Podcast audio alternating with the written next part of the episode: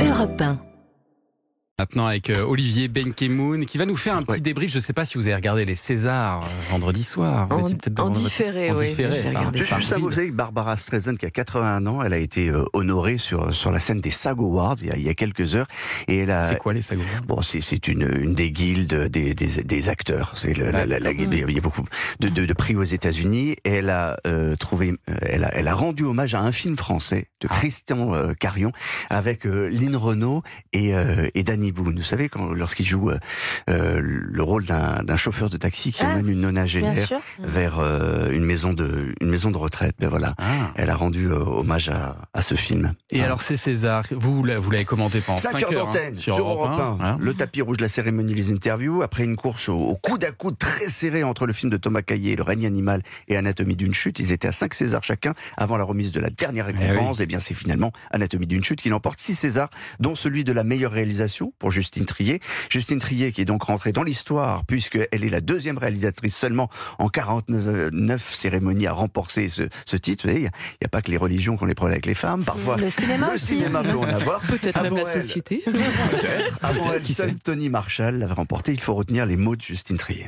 Je voudrais dédier ce César à toutes les femmes, celles qui se sentent coincées dans leur choix, dans leur solitude, celles qui existent trop et celles qui n'existent pas assez, à celles qui se sentent coincées dans leur... Pardon, excusez-moi. À celles qui réussissent et celles qui ratent, et enfin à celles qu'on a blessées et qui s'en libèrent en parlant, et à celles qui n'y arrivent pas. Voilà. elle alors, a été, euh, elle a été depuis samedi- déstabilisée par le fait qu'il y ait juste trois applaudissements. Oui, c'est ça. ouais. Non, je- C'était en- soit en fait, rien, soit tout. mais- C'est pas, en, en fait, elle fourche à chaque fois. Mais c'est pas que ça fait partie de- Ouais. de- du discours de Justine Trier. Depuis samedi, vous croyez qu'elle est, elle est restée comme ça tranquille? Non. Ah non. Elle est repartie aux États-Unis. Elle a remporté le Spirit Awards du meilleur film étranger à Ah bah Hollywood. dis donc. donc ça, quand même, ça sent bon Ça pour sent les bon, Oscars. hein. Oh il y a cinq nominations pour euh, le film et son actrice s'appelle Sandra Hüller qui a remporté le César de la meilleure actrice, euh, qui a dit "Mais enfin, je suis allemande, comment ça se fait que je vous me remets? Bon, et ben elle pourrait remporter un, un- un Oscar pour sa prestation, non pas dans Anatomie d'une chute, mais pour la zone d'intérêt.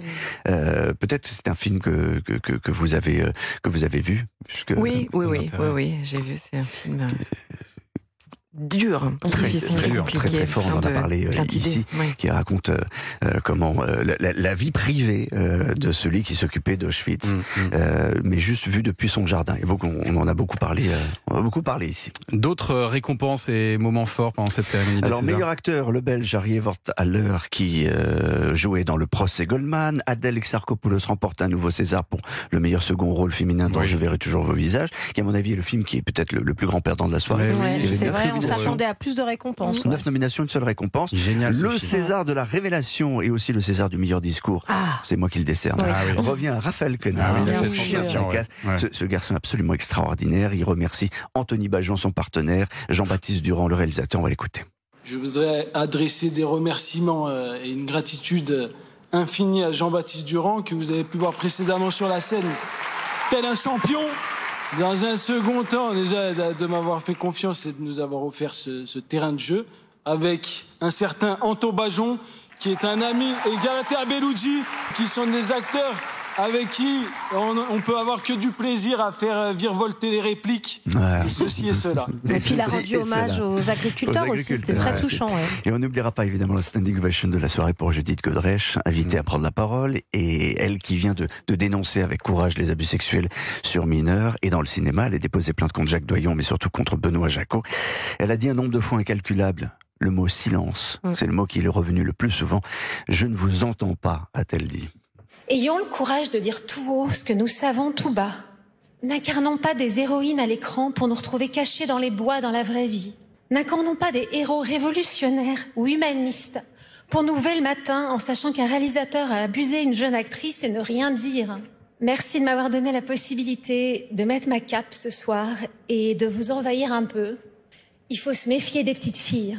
Elles touchent le fond de la piscine, elles se cognent, elles se blessent, mais elles rebondissent.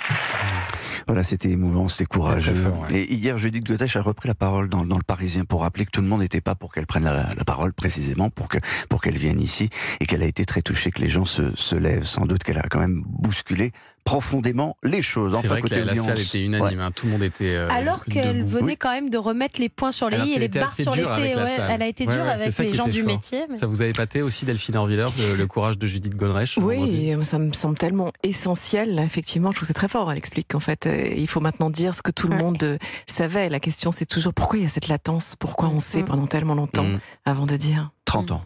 Voilà, 30 ans et... euh, Puis on est certainement loin de tout savoir. Ouais. Parce qu'il y a encore pas mal de boulot. Il y a le MeToo et puis euh, arrive le MeToo garçon aussi. hein. Ça, ça aussi, Oui. ça, va, ça, ça- ça va faire du bruit. Enfin, côté audience, on en a parlé tout à l'heure. hein. 1,8 million de spectateurs. Mm. C'est très bon. Et le discours de Judith Godrèche vu et revu des milliers, peut-être même des millions de fois.